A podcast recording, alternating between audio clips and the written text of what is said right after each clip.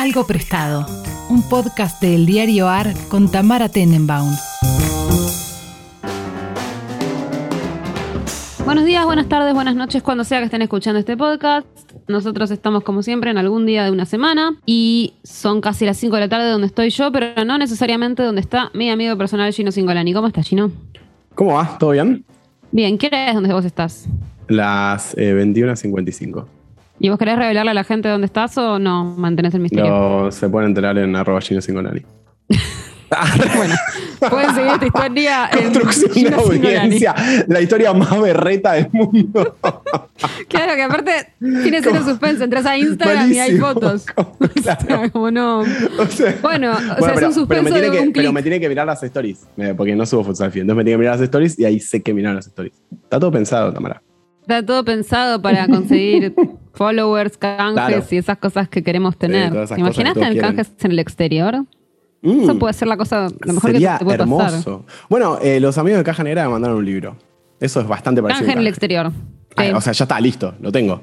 Me mandaron una cosa International gratis. canje. Está. Listo. Claro. Eso ya, ne- ya no necesitas ningún otro. Le voy a Hermoso. decir a Peugeot que, que dejen. que va- me habían preguntado tu dirección, pero ya les dije que no. ¿Viste que hay gente que tiene canje de autos? Sí, es increíble. Sí, Bueno, igual- hay- hay igual es tremendo. Yo tengo una amiga que le pasó- de 4x4. Pero es tremendo, porque yo tengo una amiga que le prestaron un auto de canje y salió en la ruta y No, bueno, no. pasó. Bueno, lo- pero está asegurado, lo que peor qué que- sé yo, esas cosas. Sí, obvio, pero es un garrón. Sí, sí, sí, te querés morir. Sí, sí, te Obvio querés que te querés morir. Aparte tenés que llamar tipo a la cuenta de la marca y decirle, che, eh, Imagínate. Estoy en, en Dolores, que es ruta 2, kilómetros. Pasó esto. y pico". Qué lindo, qué lindo, qué lindo. Sí, sí, como diría Pampita, lo peor que una mujer puede ver. ¿Era una persona que- muy famosa? Mm, más o menos. Ok. Más o menos. O sea que alguien, alguien se enojó, digamos, porque si eso le pasa, no sé, a Moria, dicen, bueno, buenísimo, una No, historia. no, igual, igual no se enojaron. No, no, igual lo que recuerdo de esa historia es que no.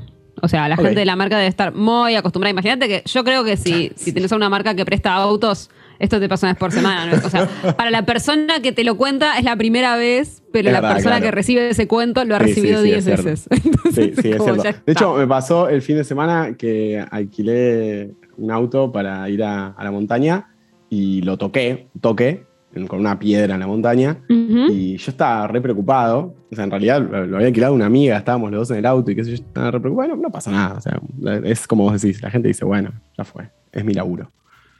Sí, y además como tampoco es que es el auto de esa persona, ¿no? Digamos todo. No, Claro, sí, es verdad.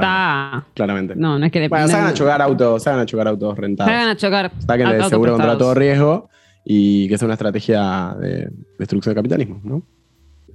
¿Por qué no? ¿Por qué no? Los convocamos a, a intentarlo. Claro. ¿Qué me trajiste esta semana, Ginito? Bueno, traje dos cosas esta semana. Eh, una que no, no, no voy a mentir, la verdad que he hablado de esto alguna vez en otra radio, pero porque me gusta mucho, es un tema que me resulta muy apasionante, que es los emojis.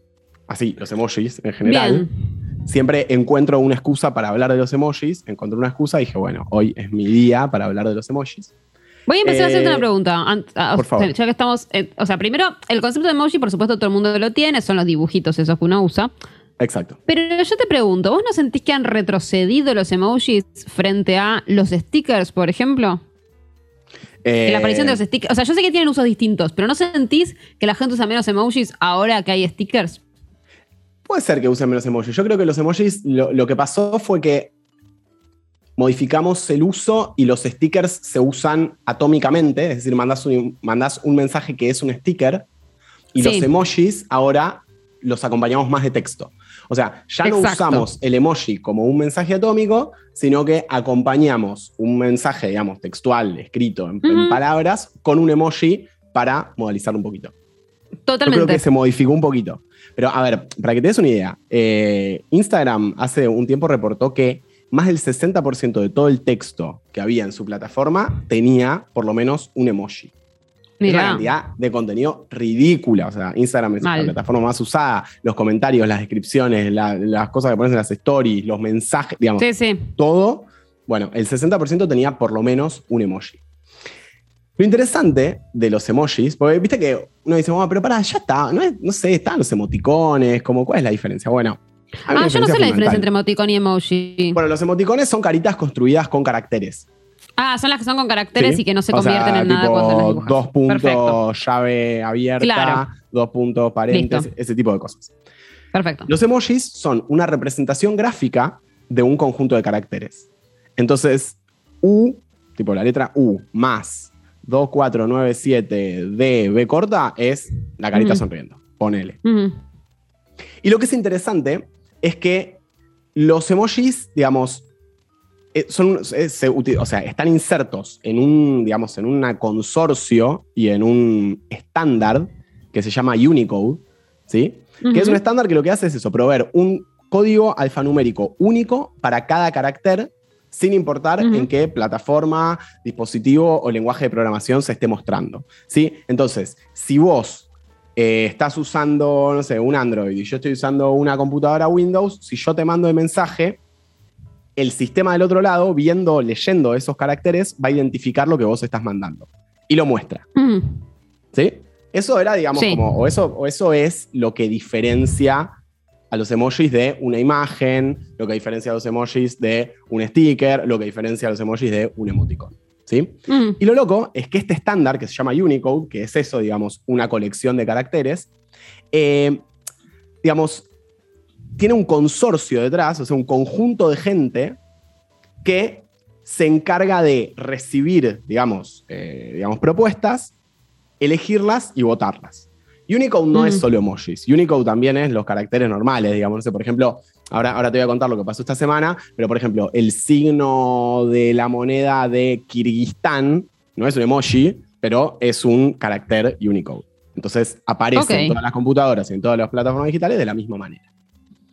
Entonces, es como, es como loco, porque los emojis son como un lenguaje primitivo, porque es como, no sé, como un, como algo medio, una pintura rupestre o un. Sí, sí, una escritura cuneiforme. Sí, sí. Pero con un método de estabilización un poco más moderno, que es esta idea de consorcio, no mucho más moderno. El consorcio me suena algo medio medieval, ¿no? Un montón de tipos juntos decidiendo, digamos, sobre, sobre algo. Eh, ¿Y cómo los eligen? Bueno, tienen varios criterios. Primero que, digamos, funcionen bien a tamaño emoji. Es decir, que funcionen bien en chiquitito la imagen.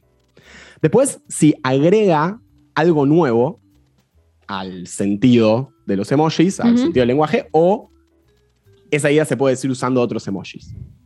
Entonces, ¿esto es algo realmente nuevo o combinando estos dos emojis podemos decir lo mismo sin agregar un emoji al sistema? Y por último, si hay evidencia sustancial de que mucha gente lo va a usar. Ok. O sea, porque si no lo va a hacer la gente, pero ¿cuál es el desperdicio? ¿Qué pasa si.? O sea, ¿por qué no hay infinitos emojis? Eso es lo que digo. ¿Qué se desperdicia es gratis. ¿Sabes qué? Era lo que, lo que quería charlar, porque ahí se está viendo un problema. Abrí tu WhatsApp y poner los emojis. Ya hay demasiados. Ya es difícil elegirlos, ya es difícil encontrarlos. Claro. Hay Entiendo. muchos. Y se vuelven. ¿Qué pasa? Se empiezan a volver difíciles de usar. ¿Por qué la gente usa stickers? Y porque vos guardás los que vos usás, nada más. Mm. Los emojis son todos, digamos, están ahí. Vos no puedes seleccionar qué emoji tiene tu teléfono y qué emoji no tiene. Claro, entiendo. Entonces, si vos tenés infinitos emojis, aparte de nada, una cuestión lingüística, ¿no? Es como, no, puedes tener un lenguaje infinito de caracteres porque se te vuelve totalmente inestable. No, claro. Entonces, tenés, eh, tenés una cantidad finita. ¿Qué pasó la semana pasada? Bueno, se lanzó la versión 14 de Unicode. Es como si saliera un nuevo diccionario de la Real Academia Española o Oxford o lo que sea.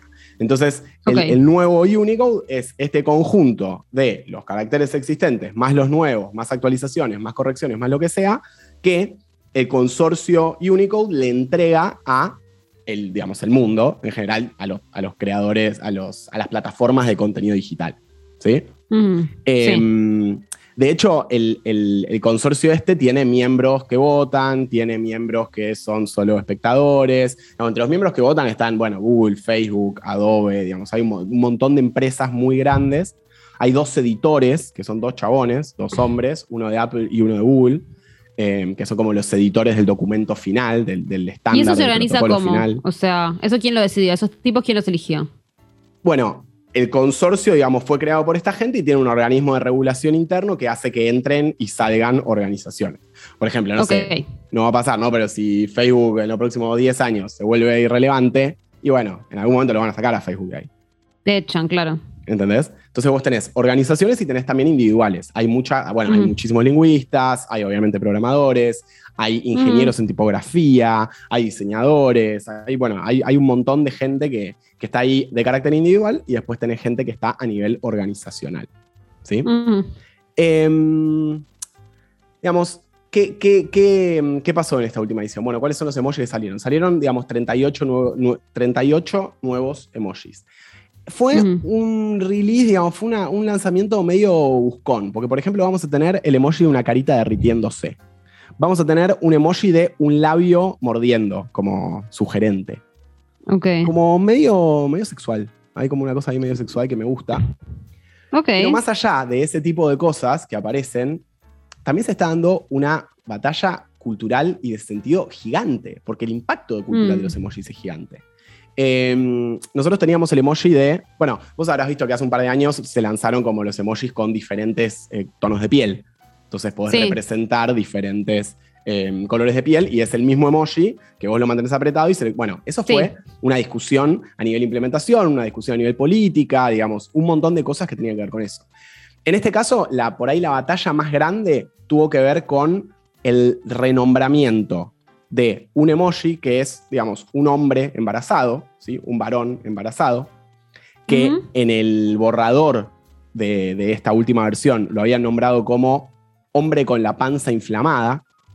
Si vos lo veías, era mm. exactamente igual al emoji de una mujer embarazada que se llama Women Pregnant, ¿no? Claro. Entonces se armó una batalla tremenda, bien, bien progre, digamos, en Silicon Valley y en Twitter y qué sé yo. Y finalmente, ahora en el lanzamiento final, digamos, en la versión final del, estándar, este emoji se llama hombre embarazado. ¿no? Igual lo bizarro es que es una batalla justamente por algo medio raro, porque la gente no sabe los nombres de los emojis. Eso solo lo saben las personas que trabajan en eso, ¿o no? Bueno, está bien, pero vos, por ejemplo, en, los celulares, vos cuando escribís algo, automáticamente ah, algunos teclados te sugieren emojis. Algunos te sugieren emoji, tenés razón. Esa sugerencia, ¿cómo se hace? Esa sugerencia se hace en base a keywords. O sea, el emoji, digamos, tiene keywords asociadas. Claro. Em, entonces, bueno, digamos, e, esa es una de las cosas que me, esa es una de las cosas que, me interesó y que, digamos, que me hizo disparar eh, por qué quería hablar de emoji. El, el, otro motivo por el cual quería hablar de emoji es que la semana pasada usé, o esta semana, usé, ¿viste el emoji de, la carita riéndose con lágrimas? Sí, claro, claro. bueno. Y me sentí tremendo normie. Siento que ese emoji es tipo ultra es re normie. Y me puse a investigar y es el emoji más usado del mundo. Y de hecho, mm. El Oxford Dictionary lo eligió como palabra del año en el año 2005. Así que no ah, estaba mal el sentimiento de sentirme súper, súper normie. sí, sí, a mí me ha dado un poco de cosa. A la vez, goma es medio goma. A la vez, sí siento que no tiene. Primero, no tiene reemplazo. Eh, segundo, todo de jajajas también es medio de normie. Eh, yo lo hago, pero. Sí, es verdad. Es, un poco normie. O sea, No tiene mucho de reemplazo. Y por otro lado, como que yo a veces pienso en no ponerlo. Pienso, o pienso en poner jaja y ya pienso que es un poco ortiga. Eh, es que sí, es, sí, sí, pero, eh, pero, pero no, no, o sea, no usen ese emoji. Ya está, está quemado. Ya, está, lo quemamos, se quemó. ¿Y con qué lo reemplazo? No, hay otros de, sonrisa, digamos, hay otros. Mirá, me, me, enteré de algo muy interesante. Que esto que decíamos, digamos, el, el consorcio lo que hace es, digamos, aprobar el emoji, dar el código de caracteres y después cada plataforma, la ilustración final, la implementa, digamos, a su manera. O sea, no es que el Unicode Consortium dibuja todos los emojis. No, no, claro, eso se nota cuando tenés un iPhone o tenés otro teléfono. Exacto. ¿Vos, ¿Vos tenés un iPhone? Sí.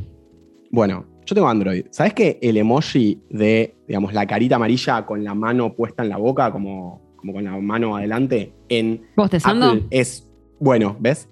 En Apple pareciera ser bostezando o pareciera ser sorpresa o pareciera ser seriedad, y en Android y otras plataformas, como los ojitos están curvados, parece que se está muriendo de la risa. Ah, mira, eso claro, eso debe producir muchos malos entendidos. Imagínate. y eso de hecho lo corrigieron en esta versión. Se va, o sea, se va a implementar en los próximos meses, en el próximo año, pero en esta edición corrigieron esa, hicieron como una desambiguación de esa carita. A mí me, a mí me gusta mucho como el, el flash gastronómico y qué sé yo, y en los últimos años hubo dos batallas gigantes con respecto a los me acuerdo emojis la del mate, y la por comida. ejemplo, que no me acuerdo qué pasó con eso. Ahora, ahora te voy a contar la historia de- del emoji del mate. Bien, Yo contame la de la estuve- comida, después contame la del mate. Dale. Em, en 2017, si, si vos mirabas los emojis de hamburguesa, Sí. el emoji de Android, digamos, los que tenía Google, tenían el queso abajo de la hamburguesa. Mm, raro. Y alguien en algún momento en Twitter dijo como, che, esto es rarísimo, no sé qué. Se armó un quilombo, pero tremendo, en todas las plataformas, redes sociales, discusiones y qué sé yo. Y el CEO de Google, Sundar Pichai, un tipo que debe estar muy ocupado, digamos, Supongo que sí. respondió en Twitter diciendo, bueno, no se preocupen que de alguna manera nos vamos a encargar. A la próxima actualización de Android, el queso estaba arriba de la hamburguesa. Que es como Hermoso. debe ser, ¿no? Digamos. Y Sí, o sea, No sé si vos crees eso. digamos, puede creo. haber queso abajo de la hamburguesa, pero siempre tiene que haber arriba. Digamos, en cualquier caso puede haber en los dos lugares, pero Sí, no arriba. Pero siendo no que abajo. un emoji es algo muy sintético, ¿dónde lo pones? Sí. Arriba. No me jodas. Eh, y también hubo, hubo otro quilombo en el 2018 con, con los veganos y toda la movida, porque el emoji de ensalada de Google tenía un huevito. Ay, Dios mío. y No, yo me angustiaste con esto. Yo me la descripción del emoji era un bowl de ensalada conteniendo lechuga, tomate y otros ingredientes de ensalada, como por ejemplo pepino. Esa era la descripción que el consorcio había armado para esto, Un escándalo. ¿no? Y entonces Mm. fue como, bueno, pero está hablando de vegetales y qué sé yo, no sé qué. Bueno, y tuvieron que sacar el huevo y reemplazarlo por pepino. Eh, bueno, nada. Bueno. ¿Qué bien, pasó con el emoji del bien. mate? El emoji del mate, eh, bueno, es un, es un proyecto súper interesante. Es un proyecto que surgió en Buenos Aires, en, en Argentina. ¿En serio? Sí, en un evento, de hecho, que, que coorganizo yo, que se llama La Media Parte, que es un evento de periodistas y programadores. eh, una hackathon que hubo y, y se juntó un grupo de gente a armar, digamos, la propuesta para el emoji del mate para ser presentada a este emoji, hasta al, al Unicode Consortium. Fueron varios años y tuvieron que hacer mucho, mucho análisis y mucho reporte de datos. Por ejemplo, en la primera entrega que habían hecho, una de las cosas, o el, primer borrador que habían mandado, una de las cosas que decían es, bueno, está bien, tipo Latinoamérica, pero Latinoamérica es muy, digamos, es limitado, eh, digamos, el, el- el Sí. uso y no, por ahí no es tan grande. Entonces tuvieron que agregar, viste que en Siria se toma mate. Entonces tuvieron Claro. que agregar, digamos, varios países de por ahí que tenían una tradición de tomar mate y qué sé yo, bueno, y al finalmente lo lograron y, y ocurrió. Eh, a ver, de los emojis hay todo. O sea, hay, hay, hay, bueno, una película que es una porquería. En el 2016 hubo una exhibición de los primeros 176 emojis No, eh, que se diseñaron en, en Japón, los diseñó un programador que se llamaba Shigetaba Kurita. Eh, nada, el, Mo- el MoMA hizo una exhibición, digamos, sobre, sobre eso. Es muy loco. De hecho, emoji viene de japonés, la- o sea, i, y que es imagen, y moji, que es carácter. Eh, y de hecho, hasta el 2017 fueron una cosa puramente japonesa. O sea, el 99, que sale la primera edición, que no tenía nada que ver con lo que son los emojis ahora, hasta el 2007, no, no estuvieron popularizados los emojis Ah, fue mira, Apple pero existían. en- existían en Japón. O sea, en Japón existe Claro. todo y a la vez no existe nada y viven en Total. un tiempo nosotros.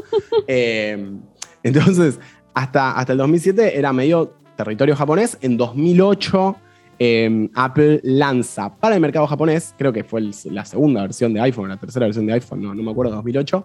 eh, lanzan, digamos, los emojis y un año después los lanzan al mercado americano. Y ahí se vuelven súper populares. Eh, Increíble. pero me digamos, encanta. es como muy loco, realmente hay, hay, mucha, hay, hay mucha discusión y es una cuestión también muy política, porque al ser algo tan usado, lo que se representa con los emojis es muy potente. De hecho, bueno, toda la discusión, de, toda la discusión de- de- del gender neutral y qué sé yo, Claro. ahora lo que te decía, digamos, del embarazo, tenés tres, porque tenés a la mujer embarazada que estuvo desde siempre, tenés al hombre embarazado y también agregaron en esta edición uno que es persona embarazada. O sea, ¿y, y cómo lo dibujan? Como sin Y ninguna característica. no tiene, sí, no tiene, ponele, el hombre embarazado, a, a los hombres en general lo que hacen es ponerle bigotes. ¿sí? Ah, ok. Eh, entonces, y la en lo binaria embarazada no tiene bigotes. Claro, no tiene bigotes y no tiene el- ni el pelo muy corto ni el pelo muy largo. Digamos, es interesante porque, bueno, nada, qué sé yo, se dan cosas ahí como por qué un hombre Obvio. tiene bigote necesariamente, por qué, pero bueno, digamos, hay una No, y a mí hay cosas que- ahí del mensaje. Hay cosas que no sé si se inventó antes el emoji y después el uso, o primero el uso y después el emoji. Por ejemplo, la carita de da vuelta. O sea, ¿a quién se le ocurrió que hacía falta la carita de da vuelta? ¿De Bueno, dónde salió? En, gene- en general, antes, porque justamente el Claro. Emoji Consortium tiene que aprobarlo en base a algo. O sea, claro, pero ¿cómo lo decía la no. gente? Pero siendo la carita de vuelta algo que apareció en las últimas ediciones de Consortium, del, de Unicode, seguro que hay una justificación. De hecho, hay muchísimos emojis que originalmente, que digamos que usamos de manera errónea, eh, porque tienen un root profundamente japonés. Por ejemplo, hay un emoji que se usa mucho como si fuera un caramelo, que es como un, circulito, un circulito blanco con una espiral rosita. Sí. No sé si lo viste. Bueno, eso no es un caramelo, eso es un, fish cake. O sea, eso es una cosa que se le pone al ramen y se le pone a las sopas que es de pescado. Tipo, no tiene nada que ver con. Pero bueno, hay un montón de emoji. O sea, todavía lo japonés está sobre representado en los caracteres. Claro. Yo creo que eso va a ir cambiando y digamos, no hubo todavía a mi entender y por mi conocimiento, no hubo discusiones grandes sobre sacar emojis. Pero ya va a pasar. Claro. Hubo, hubo, discusiones de reemplazar emojis. Por ejemplo, hace un par de años reemplazaron el emoji de un tipo de un arma, de un chumbo. Me acuerdo con el de la pistolita de agua. de pistola de agua, sí. Sí. Eh, digamos, e, eso sí pasó. Pero, pero bueno, eh, digamos, que haya, que haya habido que hayan sacado emojis o que por lo menos haya habido un impacto público de que hayan sacado emojis, eh, todavía no lo escuché, pero bueno, va a pasar. O sea, en, digamos, en la cantidad de variantes que tiene cada emoji, eh, hay como 3.300 emojis disponibles, porque tenés los colores de piel, digamos, un montón de cosas. Entonces, nada, se vuelve inmanejable. Claro, así que eh, en los próximos años veremos la muerte de muchos emojis, finalmente. Y vamos a ver una nueva batalla cultural, por supuesto. Yo abogo por la muerte de la carita de vuelta, porque siento que es una cosa que inventaron los centennials. Ay, es que inventan los centennials para hacerse los graciosos. No, porque así como, o sea, me parece como eso, del que no se cree normie, ¿viste? Como el que no se cree normie usa ese. Y es pero para, ¿cómo la, cómo, bueno, entiendo que no la usás o que no te gusta tanto usarla, pero si la usaras, ¿cómo la usarías?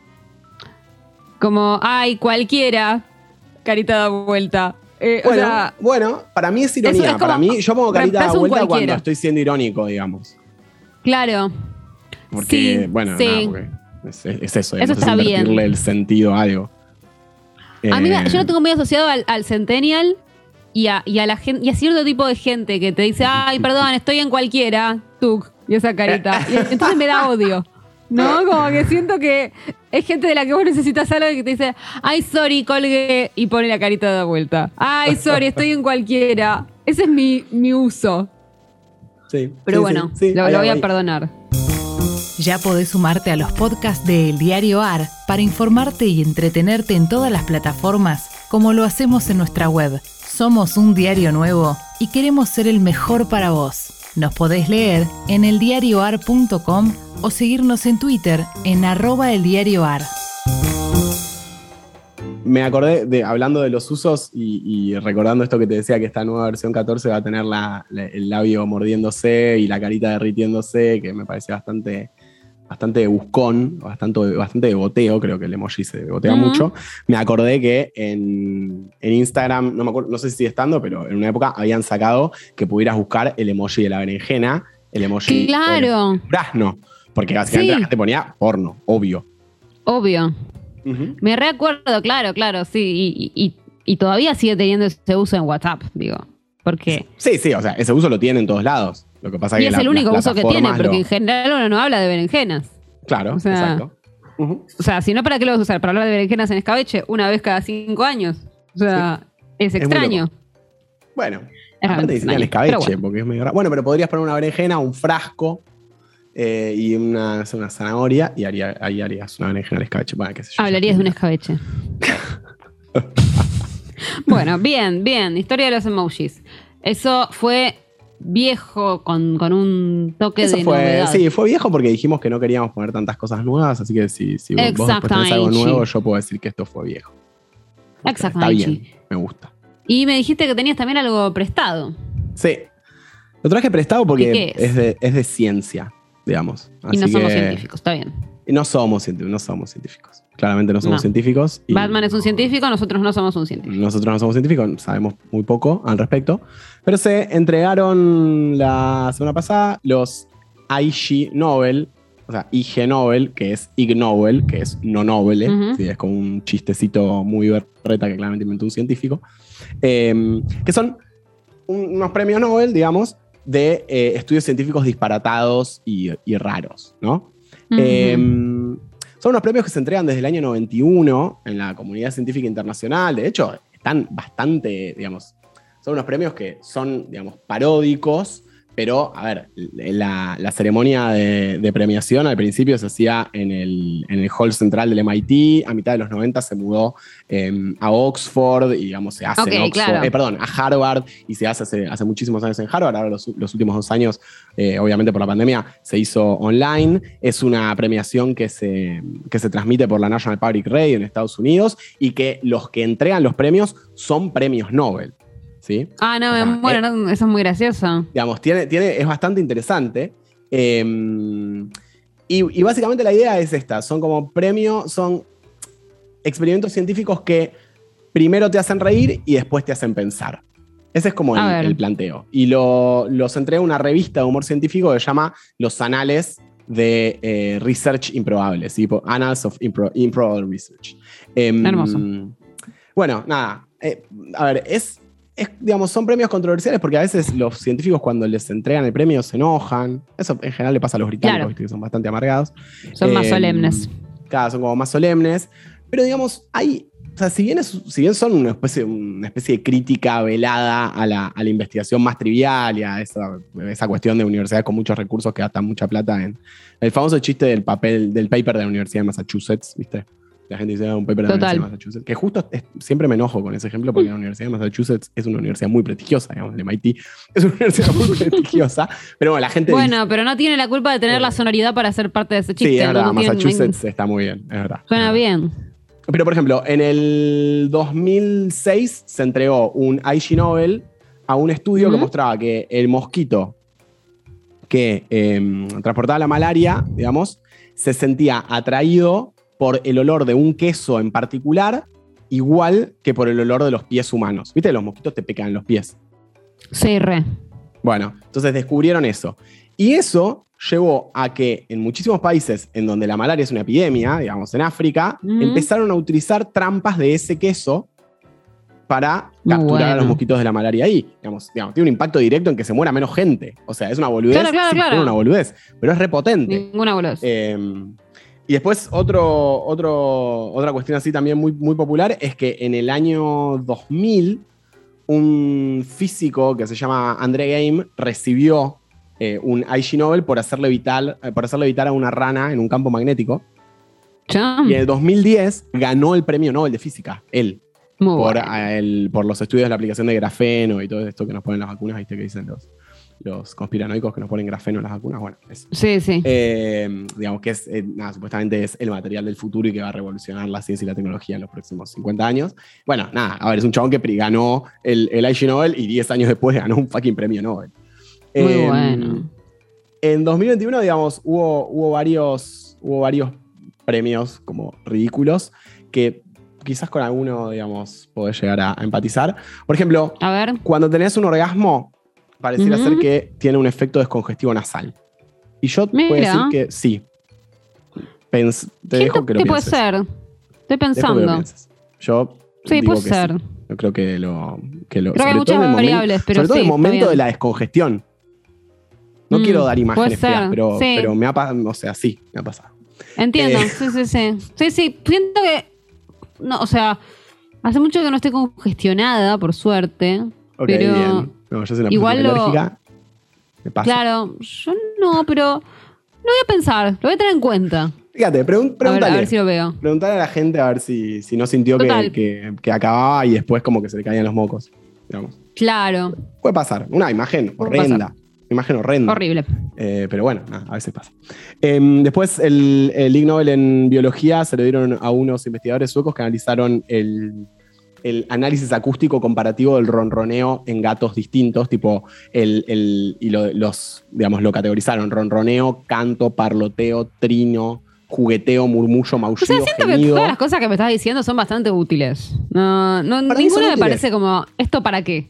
No sé. Para mí son súper útiles, sobre todo porque, no sé si lo sabías de esto, pero digamos, los gatos no maullan para los gatos, los gatos maullan para los humanos digamos. Eso es cierto, yo lo escuché alguna vez, pero es cierto. Sí, sí, sí estuve leyendo, digamos. O sea, la manera en que los gatos, digamos, se comunican eh, no es con el maullido eh, primordialmente. Es la manera en la que se comunican con los otros, con nosotros, digamos. Claro.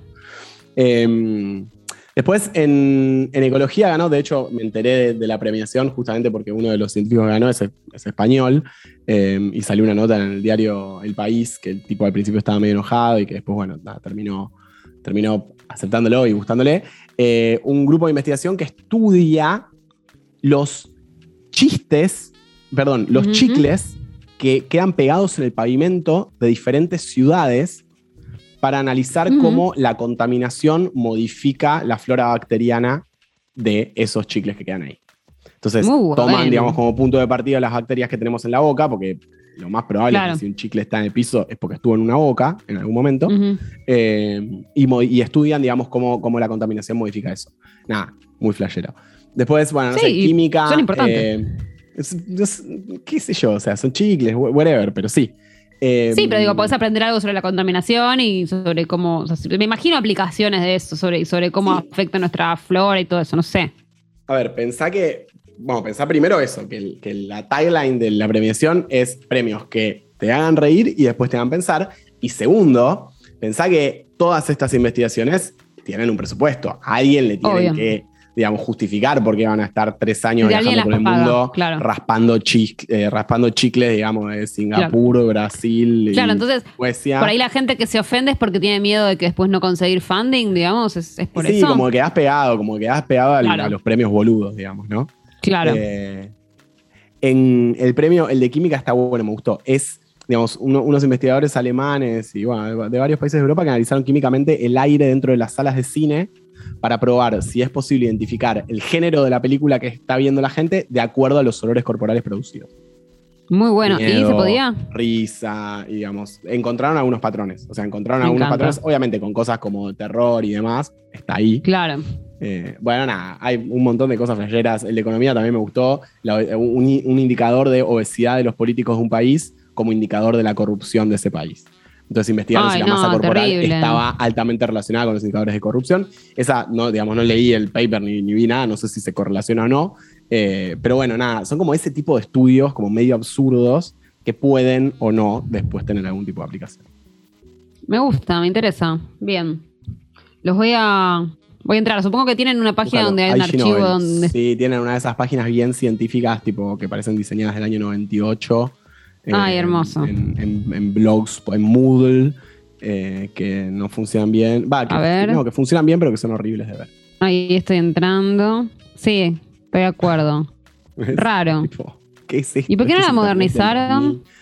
Porque viste que a los, los científicos. Es una estética que a los científicos les gusta. Huevo, digamos, como la gilada, claro, es una estética que les gusta. Sí, sí. Es verdad. Qué fea, aparte esta letra. Y es chiquita la letra, es todo raro. tenés mucho espacio a los costados. Bueno, esto es lo que estamos haciendo es la cosa más fea. antirradial del mundo, que es. fea, fea, Hablar de una web. Búscala, búscala y. Hablar de una web. La pueden mirar. Ok. Bien. Bueno, y para terminar, yo te traje algo que. Bueno, no vas a poder disfrutar hasta que vuelvas a la Argentina. ¿Cuándo vuelves a la Argentina? ¿Pronto o jamás? Noviembre, noviembre. En noviembre. Ah, bueno, está bien, entonces sí. Porque mm, fui a ver el estreno de una obra que yo al menos estaba esperando hace mucho, que se llama Las Cautivas, que era la nueva obra de Marino Tenconi Blanco. Y era un monólogo, o sea, es una obra que son dos actrices, pero son como dos monólogos intercalados. Ellos, ellas nunca se encuentran. Y, o sea, hablan cada una de la otra. En un momento se encuentran, pero, digamos, no. No hay cruce en interactúan. escenario. ok, interactúan hay un cruce, pero no, no, conversan, digamos. Y las cautivas toma, digamos, el, mito, el mito, más que el mito, sí, es uno de los motivos, de los leitmotivos originarios de la Argentina, ¿no? De la cautiva que los indios se llevan a, una muchacha blanca, ¿no? Eh, cautiva. Y, toma ese motivo y un poco lo, bueno, lo, lo a ver, lo cuiariza, si querés, porque tenemos una cautiva. Sí. Y tenemos una, y tenemos una india. Como que la cautiva finalmente termina en manos de la india. Y esas son las, dos actrices del monólogo. Hombre, no del hombre. No del indio, sino de la india. claro, Exacto. O sea, una, reversión de, de, Echeverría en donde no hay tanto civilización y barbarie, sino que se construye desde, un, desde una feminidad del otro lado también. Exactamente. Em, y entonces, bueno, la, casa de la, mujer originaria vendría a ser eh, Lorena Vega. Y eh, la que hace de la cautiva es, es Chachi, Chachi Paredes, que es Laura Paredes. Y, mm, o sea, le dicen Chachi, pero es conocida como Laura Paredes, Por que quizás la vieron. Sí. y dije, tipo, bueno, esto es rarísimo. No, no, no, no, no. Sería espectacular. Tamara es muy raro. ¿Por qué no? Plot twist. Plot twist. ¿Por qué no? ¿Por qué no pueden tener una carrera teatral, Sí, claro. Pero ha sido muy interesante. Y la cuestión es que. Mm, eh, un segundito, bancamos un segundito. Quiero, creo que tocaron el portero en mi casa. y quiero, quiero descolgarlo para que no vuelva a sonar. El portero a Tamara Tenenbaum es Creo que no, no quiero que vuelva a sonar. Eh, no se lo voy a descolgar. Por un momento pensé que era un teléfono eh, y dije, alguien la llama por un teléfono de línea. Pero no, era el portero, que suena como un teléfono, que también es raro. O sea, ¿qué era, qué era eso? ¿A las cuatro y media? ¿Quién tiene que ser Mercado Libre, ¿Es Mercado Libre? No sé quién será, pero decidí no atenderlo. Yo no estoy esperando a nadie. Así que no lo voy a atender. Pero la cuestión es que entonces, eh, Chachi Paredes, que quizás la tienen del el grupo Piel de Lava. Eh, sí, claro. Ver petróleo. Sí, sí, sí, petróleo. Eh, sí, sí. Laura es una de ellas. Y aquí hace de la cautiva, pero si se fijan, obviamente la obra se llama Las Cautivas, con lo cual ahí ya también hay un juego que, digamos, bueno, las, las, dos muchachas están en, en, una situación que se supone más parecida de la que podían estar eh, el aborigen y, y, la cautiva. Y mm, bueno, a mí me gustó muchísimo la obra, de hecho, terminé llorando, como muchísima otra gente que estaba ahí, lo cual fue muy loco porque realmente me reí durante una hora entera. Y, yo como un poco conozco la obra de Tenconi, sabía que en algún momento me iba a poner a llorar. Yo decía, bueno, al final va a ser de llorar. Pero ¿cómo lo va a construir? Porque yo ya sabía que la obra duraba una hora y veinte. Y yo, ya, yo sentía, yo siento que ya pasó una hora y como que todavía nos estamos riendo, ¿no? Eh, ok, ok. O sea, te, mató al final, ¿Cómo se ha construido? Al final te la dio. Sí, sí, se construye. Y eso me hizo pensar en realidad en que en los últimos años, o sea, que me, gustaba un poco la idea de hacer una pequeñísima retrospectiva de la carrera de Mariano en los últimos años, porque, mm, bueno, esta obra viene después de, por lo menos, sí, de, una obra, de un esquema parecido que hizo él, a la que también le fue muy bien, y en la que también estaba Lorena Vega, que es La vida extraordinaria, en la que Lorena actuaba con Valeria Lois, también, dos mujeres que... Em, intercalan monólogos. Eso es un, es un mecanismo que, evidentemente ya le gustó, esta idea de, en lugar de que interactúen, que tengamos dos, narradoras, si querés, contándonos Claro, o sea, es monológico, pero no unipersonal, digamos. Exactamente, es un mecanismo que, evidentemente le gustó. Y lo que creo que todo el mundo está celebrando, no solamente en estas dos horas, sino en obras anteriores de Mariano, una que fue muy conocida en su momento también, que fue La Fiera, que es así, era un monólogo de una chica que se volvía fiera para vengarse del patriarcado, digamos, mucho antes de, del 2015 y de, digamos, de que explotara todo eso, ¿no? Eh, y, por otro lado, hubo otra obra que me parece que entra en línea con todas estas, que es eh, Todo tendría sentido si no existiera la muerte, que también estaba protagonizada por Lore Vega. Eh, la fiera era de, estaba protagonizada por otra actriz que se llama Iride y que como se llama Iride, yo solamente recuerdo siempre su nombre de pila, pero su apellido, por supuesto, tiene uno. Eh, y es Iride, ya te digo, Mokert, un apellido raro que por eso jamás recuerdo. Pero ah, La Fiera estaba muy bien actuada por Iride Mokert, pero en estas otras tres obras siempre estaba la constante de Lorena Vega, que la, la protagonista también de Todo tendría sentido si no existiera la muerte. Una obra que también fue famosa porque duraba como tres horas, que tenía un intervalo. Entonces, esas obras siempre generan una conversación entre quien sintió que era muy larga, quien... A mí, yo la disfruté del principio a fin, pero bueno, entiendo que muchísima gente. ¿Cómo me gustan los intervalos? Me parece sí, que son aparte me pareció que el intervalo estaba bien puesto. No, no, pero aparte encanta. es tipo, ah, me encanta. Sí, salir a respirar, saludar gente en el medio, volver. Estaba buenísimo. Para mí estaba perfecto, perfecto el timing. Pero bueno, en, todas estas obras, una cosa que hace Mariano muy bien y que me parece que, ay, que, que yo la defiendo mucho y que hay que defenderla públicamente, te digo, porque es el tema de las obras en las que toma voces de mujeres. Realmente es muy bueno haciendo voces de mujeres. Es evidentemente algo que le interesa mucho. Alguna vez lo ha dicho en alguna nota, que es que él en general se crió bastante con su mamá y su abuela y escuchándolas conversar, ¿no? Que, eso es una historia que yo he escuchado a muchos varones incluso, ¿no? Que se crían en una casa donde están las tías hablando todo el tiempo. Claro, los hombres están afuera de la casa y, la conversación que chicos escuchas están, es esa. Exacto, esa es la conversación que te querías escuchando, ese es el modo en que aprendes a conversar. Em, no sé, eso. tu, manera de aprender a charlar con amigos es escuchar hablar a tu mamá con su mamá, con sus hermanas. Es que es em, loco porque tenés, porque tenés, digamos, las situaciones. A ver, estamos hablando de una familia más, digamos, tradicional, pero tenés en las situaciones sociales el hombre acapara la palabra, pero en la intimidad, las que conversan son las mujeres. Totalmente, totalmente. Sin duda. Y cuando vos sos chico, digamos, y estás en tu casa y por ahí eso, tu abuela, o no sé, bueno, mi vieja laburaba todo el tiempo, pero digamos, mi abuela estaba en la casa y claro, mi abuela digamos, conversaba con, no sé, con la empleada doméstica, con la vecina, con la de coso, digamos, con, con todos. Y mi abuelo por ahí llegaba a la casa, miraba la tele, ¿viste? Exacto, ahora, no si, hay una cena, hablaban solo los hombres. Bueno, no solo, digamos, pero hablaban Exacto, sí, pero hablaban principalmente. Sí, yo creo que es tal cual como decís. Y por eso como que tenemos el recuerdo de la intimidad como siempre, como, como charlas de mujeres. y, él habla de, haber usado esa poética justamente para, para pensar en todo esto. Pero mm, la verdad es que, mm, lo que lo que yo pienso es que hay hoy en día muchísimo debate sobre si quién puede tomar la voz de quién, ¿no?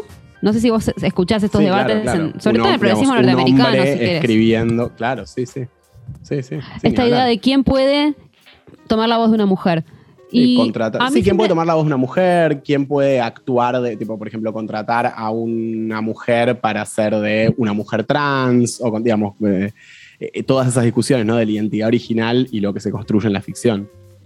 Exacto, y ni hablar mujeres racializadas, mujeres humildes, digamos, como que ni, bien aparecen las identidades esas, aparece la idea de que solo una persona que porte esas identidades en la vida real lo puede hacer. Yo creo que hay veces que desde un punto de, o sea, ¿cómo decir? Yo he visto voces de mujeres hechas por varones que no tienen ni idea de cómo habla una mujer. Y eso es un problema. Eso es evidente, eso se ha visto. Pero eso es un problema para mí desde el punto de vista estético. Y, y, lo podría haber hecho también una mujer, digamos mucha gente que, no, puede pintar no una sabe, digamos, capturarlo. Exacto. Ahora, cuando alguien lo hace bien, y eso lo he visto también en muchísimos escritores, digo, no sé, sin ir más lejos, eh, uno piensa en Ana Karenina y uno no piensa que estén hablando de una psiquis que uno dice, ay, pero ninguna mujer piensa así. Todo lo contrario, vos decís, ay, no entiendo qué está pasando en mi casa. Em, Uy, esto me pone, timbre ahora. Quiero, quiero saber todo. A ver, quiero saber quién es. Ahora voy a ver. Hagamos esto en vivo. Anda con el micrófono. La producción del podcast nos va a matar. Nos van a matar. yo sé que esto va a pasar. Eh, nosotros estamos grabando esto por Zoom.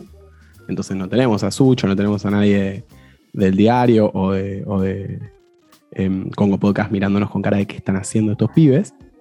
Pero esto está pasando. No sé si, no sé si esto Sucho lo va a dejar o lo va a cortar. Eh, pero bueno, yo lo tiro acá. Queda como un easter egg. Queda como un director's cut. ¿Estará viva Tamala? Bueno, no estoy mostrando mi pantalla, así que no podés verlo. Pero me llevan unas flores. Una flor. Ah, bueno, pará, pará, pará. Bueno, esto vale la pena. Sucho, deja todo esto. Deja todo. Esto queda, em, porque es muy extraño. Me llevan unas flores. Unas flores. Llevan unas flores a mi casa. No, no, no, no me fijé quiénes son. Así que. No, vale. Mm, ahora me déjate joder. Quiero saber quiénes No, eso, que, eso sí queda para la intriga. Ahora veremos. Es obvio que igual son de una marca. ¿eh? Yo te aviso que esto es obvio que termina así. esto es obvio que termina como un regalo de una marca y no es un regalo de un amante misterioso. Así que mejor no lo contemos, porque si voy a fijar la tarjeta es obvio que va a ser de una marca. Así que yo te propongo que no lo digamos. Está bien, está bien. Sí, voy a eh, subir la foto a Instagram para que vean que no miento siento que está bien porque te traían, no, sé, no sé si estás ayunando o no, pero si te traían comida era un garrón. no, no, no estoy ayunando. Imagínate que estoy hablándote con toda la entereza. Supongo que estaría como tirando el piso estoy ayunando. Pero bueno, entonces te voy a dar un cierre para nuestro podcast, que es esta idea de que yo pienso que hay que defender que todos podemos escribir todas las voces y que, digamos, hay responsabilidades cuando uno pinta realidades y cuando uno pinta universos, pero que la responsabilidad más importante es hacer algo que, sea conmovedor. Y si es conmovedor y funciona y, y, es arte, es poco probable que esté mal hecho, es poco probable que sea una impostación. No sé, o sea, yo entiendo que es complejo, pero pienso que hay que defender eso, o sea, la posibilidad de ponerse en la piel de cualquiera cuando estamos haciendo ficción. No sé cómo lo pensás vos. sí, yo creo que la cuestión es, digamos, el, o sea, cómo se ocupan los espacios. Me parece que la cuestión va por ahí, digamos. Eh, no, por la construcción de una narrativa, por la construcción de una ficción, lo que sea, sino por cómo cada uno ocupa los espacios que ocupa. Eso sí, sin duda. Me gusta. Así que bueno, también te invito cuando vuelvas a Buenos Aires. Espero que todavía siga estando las cautivas. Seguramente va a seguir estando porque acaba de arrancar a mediados de septiembre. Así que ¿En dónde si no está? la ¿En qué noviembre la teatro ves el año que viene. ¿En qué teatro Ahora está en el Teatro de la Ribera, que es eh, un teatro del complejo teatral de Buenos Aires, que es un poco lejos, ya sé. Es lejos. Bueno, lejos para vos, para Pero mí vos sos de a San Telmo, para vos no 15 es tan cuadras de lejos. casa. Claro. No, aparte está muy lindo, eso, van para de la pueden ir antes a, a Proa, se toman un cafecito arriba, A después pueden, pueden ir a comer, no al obrero porque cerró por la pandemia, pero pueden ir a eh, pueden a Banchero a comerse una A fuerte lo que haya quedado en pie de la boca. claro, exactamente. Muy bien, Tamara. Muchísimas gracias, Gino, por esta conversación. Nos vemos la próxima. Muchas gracias por la invitación. Nos vemos la próxima. Adiós. Fue un podcast de eldiarioar.com. Encontranos en Twitter y Facebook como El Diario Ar.